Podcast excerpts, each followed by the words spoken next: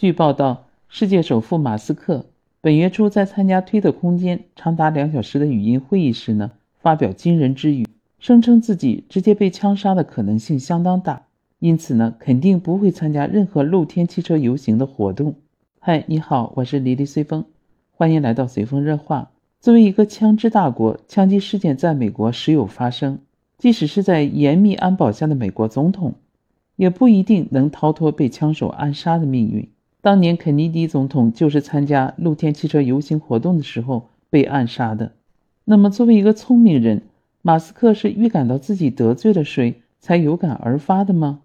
有人说，是因为他带货加密货币而成了高危人群。马斯克一直是加密货币的忠实支持者，在过去几年里，马斯克不但自己亲自参与加密货币的炒作，而且作为公众人物，马斯克经常发布加密货币相关的推文和评论，引发加密货币价格的暴涨暴跌。去年，美国证券交易委员会的一份文件中披露，马斯克担任 CEO 的特斯拉公司。购买了价值超十亿美元的某数字货币，并将接受其作为购买汽车的支付方式。除此之外呢，马斯克还亲自为另外一种加密货币带货。在去年的一条推特上，他写道：“没有高点，没有低点，只有斗志。”这里的斗志呢，就是狗狗币的意思。然而，此类加密货币近年来之所以掀起一股投机狂潮，与疫情爆发以后各国央行。向金融市场提供的大量流动性是紧密相关的，但随着通胀高企，美联储持续加息、收紧货币政策，一度被乐观甚至狂热情绪裹挟的加密货币市场也开始偃旗息鼓。自从去年下半年创下历史新高以来呢，加密货币价格普遍较高点下跌超过百分之七十，据估算蒸发了大约两万亿美元市值，大量财富灰飞烟灭。投资者们的怨气自然也在不断的聚集。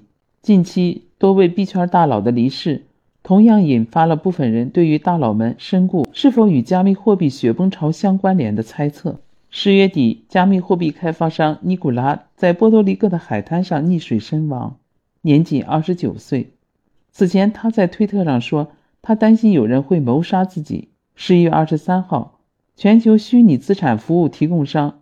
Amber Group 发布公告也称，公司联合创始人于当日时间在睡梦中去世，年仅三十岁。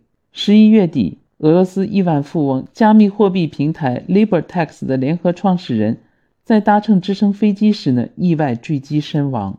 离奇的死亡方式自然也引发了其他币圈大佬的联想，也许是未雨绸缪。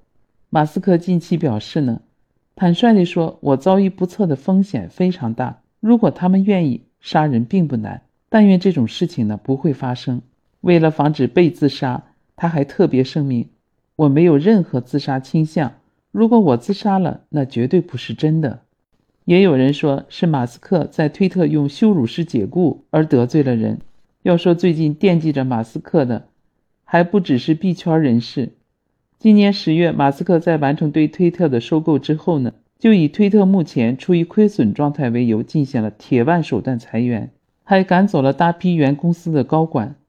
虽然说是一朝天子一朝臣，人走茶凉才是常态，但相比于好合好散，马斯克感人的方式更接近于羞辱式解雇。就在推特收购案刚刚完成之后，马斯克就宣布立即解雇推特的 CEO、CFO。法律政策主管和法律总顾问，当时 CEO 和 CFO 还在推特大楼里办公，马斯克直接找人就将他们赶出了大楼，可以说是一点面子也不给啊！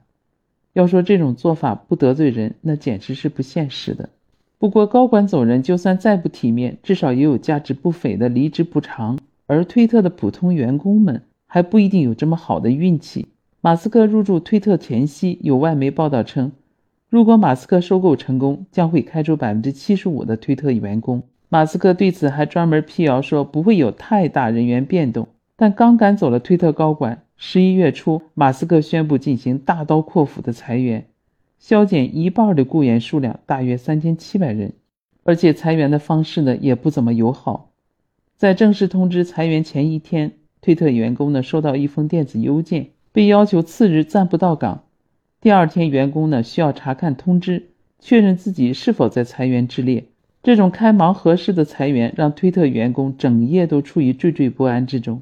而在裁员发生以后呢，多名推特前员工提起集体诉讼，状告公司没有提前六十天通知就裁员，违反联邦和加州的相关法律。试想，一下子就扫地出门数千人，难保其中没有几个前员工不出现心态失衡而走极端的情况。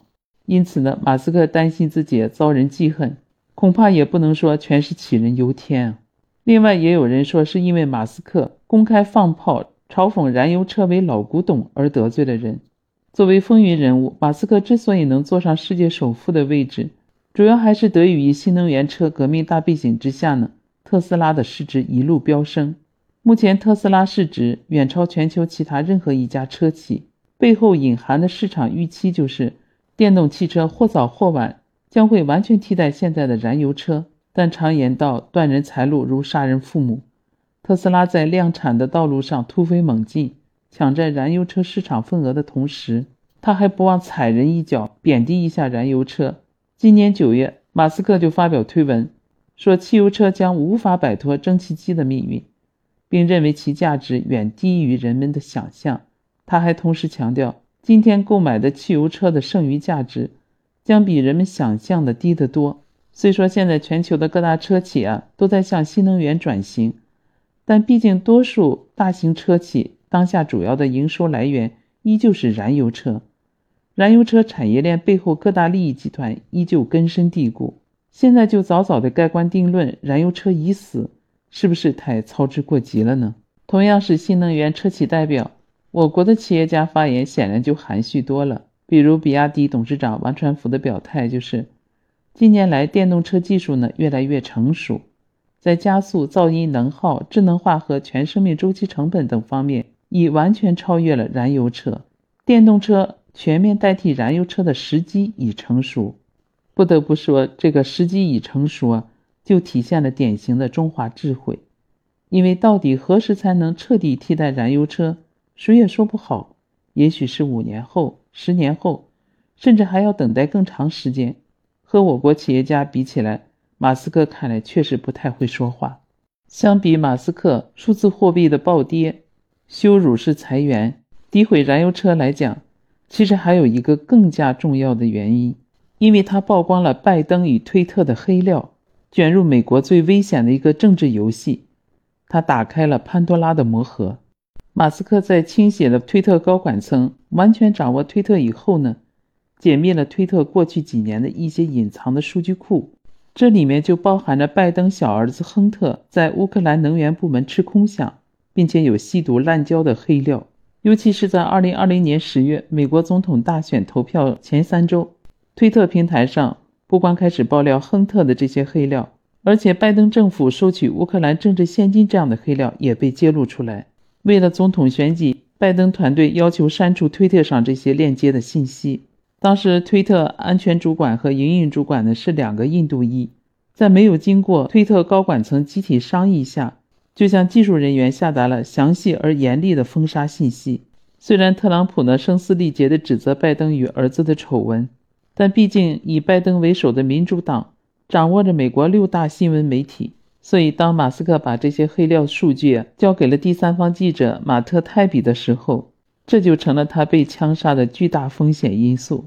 作为坐拥世界首富、硅谷钢铁侠、推特之王、创新科技先锋等多个称号的马斯克这样一个争议人物，马斯克陷入各种非议之中也早已是常态。除了上面我给你提到这些商业纷争，近年来还不断有传言称其出轨好友的妻子。或者得罪美国政坛大佬啊等等，虽然这些传言有的并非一定确有其事，但形形色色对其怀恨在心的人恐怕也不是极少数。看来马斯克要想避免被自杀，除了需要做好安保措施之外，在公开场合发言，避免祸从口出也是很有必要的。当然了，我们也希望马斯克这种被自杀是他自我保护的一种方式。谁都不希望有这种事情发生，对吧？如果真有这种事情发生，那对于这个世界来说的，无疑不是一种遗憾呢。毕竟像马斯克这样的天才怪才并不多见呀。如果他被杀了，那谁去建造火星飞船？谁去往人的大脑里装芯片呢？你说是吧？还是愿世界和平，马斯克继续追逐他的梦想为好吧？那好，今天呢就给你分享到这里。你对马斯克被自杀这件事情有什么看法呀？欢迎你到我评论区留言。也感谢您的聆听，也非常期待你对我的专辑做出评价和建议。这样呢，我也有了动力把节目做得更好。感谢你的鼓励和支持。